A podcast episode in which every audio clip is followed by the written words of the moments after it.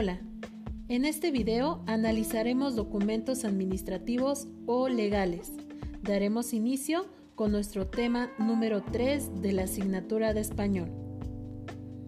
Estos son textos que sirven como testimonio material de un hecho o un acto que se lleva a cabo en el ámbito social, laboral o comercial dan certeza a las transacciones o acuerdos y ofrecen claridad sobre los derechos y las obligaciones de los involucrados. Algunos ejemplos son recibos de pago de la luz o el agua, los contratos de alquiler o compra de una casa.